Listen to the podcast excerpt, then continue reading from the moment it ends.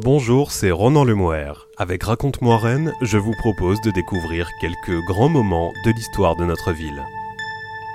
Commencé en 1788 à Rennes par des bricoles pas si anecdotiques que cela, la grande révolution tricolore s'est prolongée à Versailles avec les députés bretons. De l'invention du parti politique moderne à la naissance de la presse d'opinion, retour sur le rôle phare de la capitale de Bretagne dans un épisode majeur de l'histoire de France. Et la révolution commença sur les chapeaux ronds. 29 décembre 1788, à Rennes. C'est la fin de l'année et le début d'une nouvelle ère. Mais dans cette France endormie, entièrement soumise aux désirs du roi, personne ne le sait encore. Dans quelques mois, le pays basculera pourtant dans un nouveau monde, balayant l'ordre ancien et entraînant dans son sillage le reste de l'Europe. Un embrasement mondial parti d'une étincelle allumée à Rennes. Comme tous les deux ans, le couvent des Cordeliers s'apprête à accueillir les États de Bretagne, un prélude à l'Assemblée demandée par Louis XVI quelques mois plus tard à Versailles. Plusieurs centaines de nobles, une trentaine de membres du clergé et une cinquantaine de représentants des grandes villes bretonnes se rassemblent à Rennes pour voter le don gratuit, c'est-à-dire le montant et la répartition de l'impôt qui sera diligemment versé au roi. L'exercice de routine va pourtant largement déraper. Est-ce la révolte du papier timbré qui, en 1675, a donné le mode d'emploi de la fronde? Ou alors les conditions particulièrement difficiles de l'époque? Car l'hiver est impitoyable et le prix du pain flambe en raison de récoltes calamiteuses. Toujours est-il que les esprits s'échauffent. Les députés ont faim de réformes politiques et fiscales. On réclame d'abord une répartition plus équitable de l'impôt entre la noblesse, le clergé et le tiers-état. Les représentants du peuple exigent également une augmentation du nombre de députés de leur ordre. Enfin, ces avocats représentant le Nouveau Monde donnent de la voix pour obtenir le vote par tête. L'ordre du jour attire les foules. Étudiants en droit patriotes, bourgeois commerçants et nobles de robe font front pour contrebalancer le poids du millier d'aristocrates de sang bleu venus à Rennes pour défendre l'ordre ancien. Un dialogue de sourds s'engage, et les débats se crispent, au point qu'une semaine plus tard, le roi suspend les débats pour un mois. Pas encore républicain, le calendrier indique la date du 7 janvier 1789. Mais au nom de la coutume bretonne et de l'indépendance qu'elle leur garantit vis-à-vis du roi, nobles et ecclésiastiques refusent cette suspension. Ils jurent de ne jamais consentir aucun changement dans la constitution de la province et occupent le lieu de réunion. Une répétition générale avant les États généraux qui se tiendront à Versailles au mois de mai suivant. La noblesse et les gens de foi y adopteront en effet la même posture. Les jours passent, mais la tension ne s'apaise pas, bien au contraire. Pour l'heure, les partisans des deux camps se contentent d'échanger des mots. Les pamphlets fleurissent, se moquant des aristocrates, ces dinosaures d'une autre époque. Je suis gentilhomme breton, je n'ai point lu Grotius, Montesquieu, Rousseau. Ces gens-là n'étaient point gentilshommes, ironise l'un des brûlots. Dans l'autre camp, on tente de diviser la France d'en bas et les bourgeois pour mieux régner. Le deuxième acte de ce prélude révolutionnaire est écrit le 26 janvier 1789. Une foule de domestiques et de travailleurs précaires s'est levée avec l'aube pour aller manifester contre le prix du pain devant le Parlement de Bretagne. Parmi eux, des manutentionnaires utilisant des lanières de cuir pour transporter l'eau des puits. Ces bricoles, comme on appelle ces dernières, vont mettre le feu aux poudres.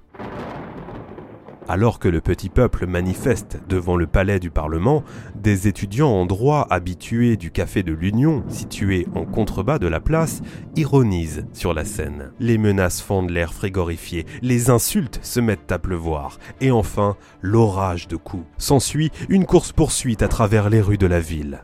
Armés de gourdins et de leurs bricoles, les valets chassent les étudiants pendant plusieurs heures.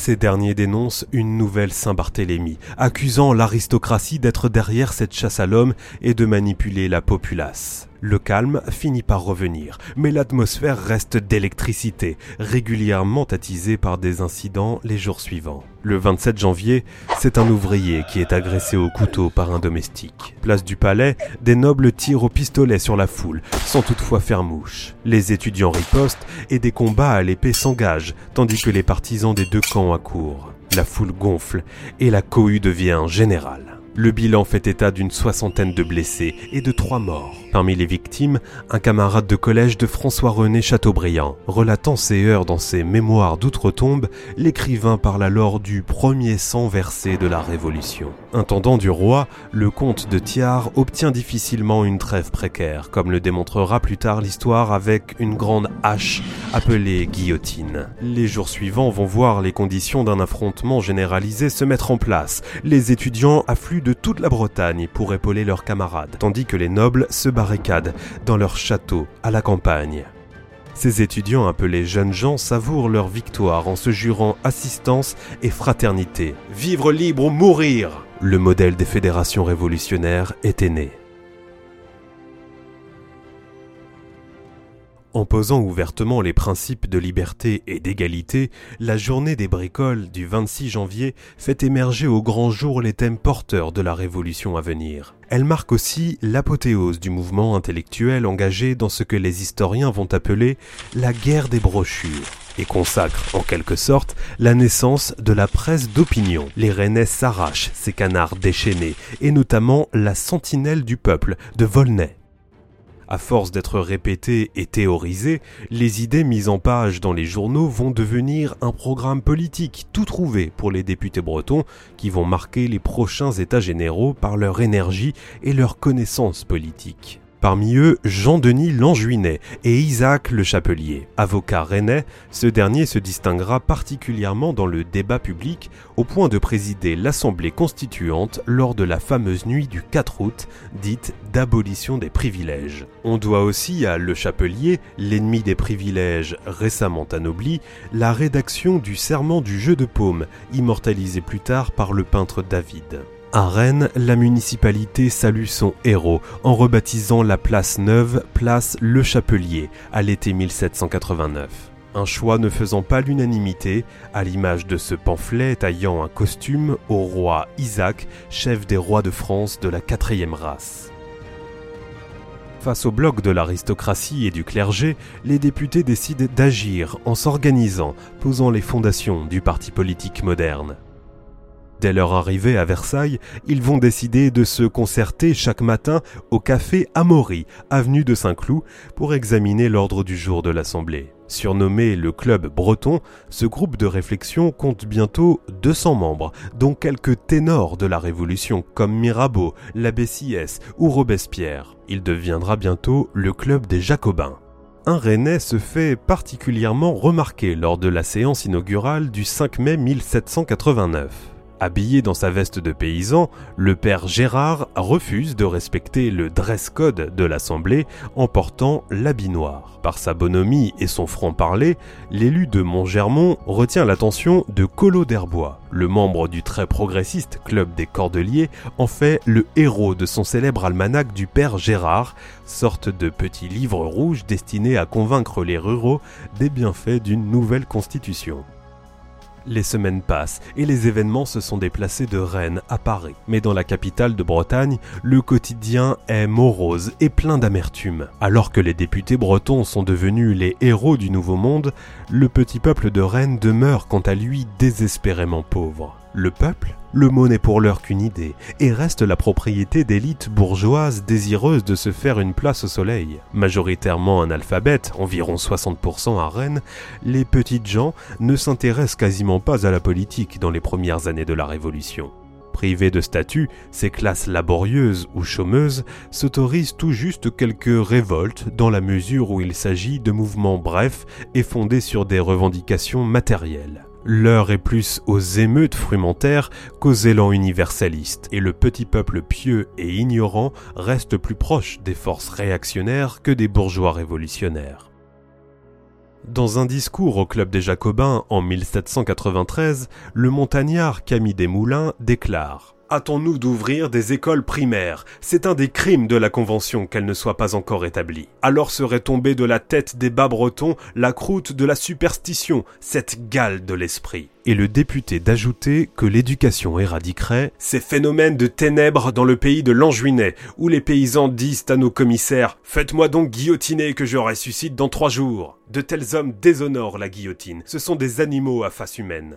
Langue des campagnes et des pauvres airs, la langue bretonne n'a pas bonne presse dans les élites. Les bâtisseurs du monde nouveau honnissent l'idiome barbare, bannissant le fédéralisme et la superstition qui parlent bas breton.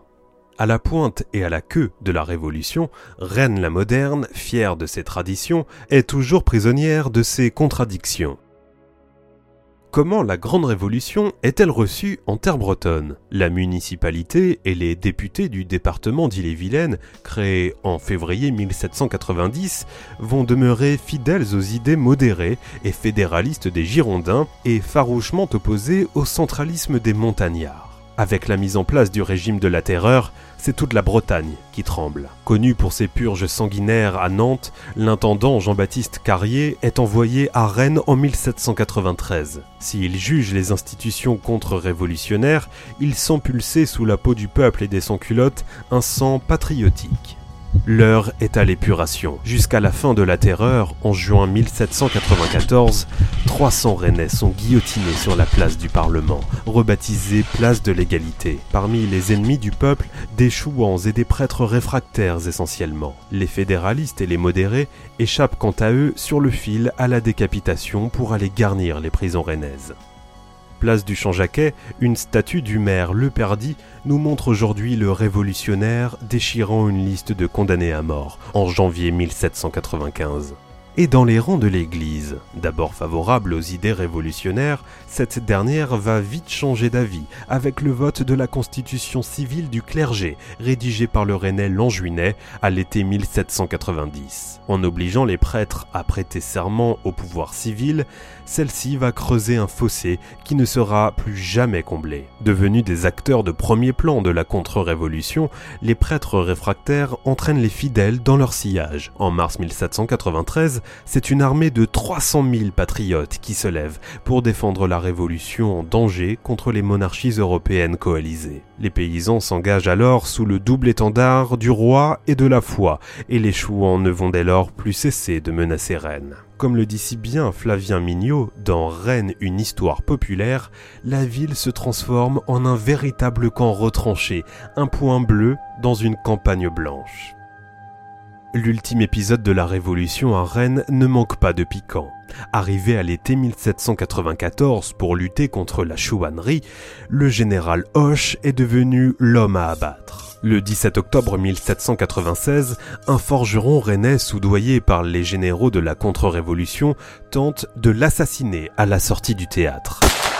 Mais le coup de pistolet rate sa cible. Le général Hoche récompensera le criminel manipulé de 25 louis d'or et la Révolution commença sur les chapeaux ronds, un récit écrit par Jean-Baptiste Gandon. Et avant de clore cet épisode, remercions Flavien Mignot pour son livre Rennes, une histoire populaire, Alain Croix et les auteurs de l'ouvrage collectif Histoire populaire de la Bretagne, Alain Croix, Gauthier Aubert et Michel Denis pour l'histoire de Rennes qui ont permis de nourrir ce récit. C'était Ronan Lemoire, à bientôt pour un nouvel épisode de Raconte-moi Rennes.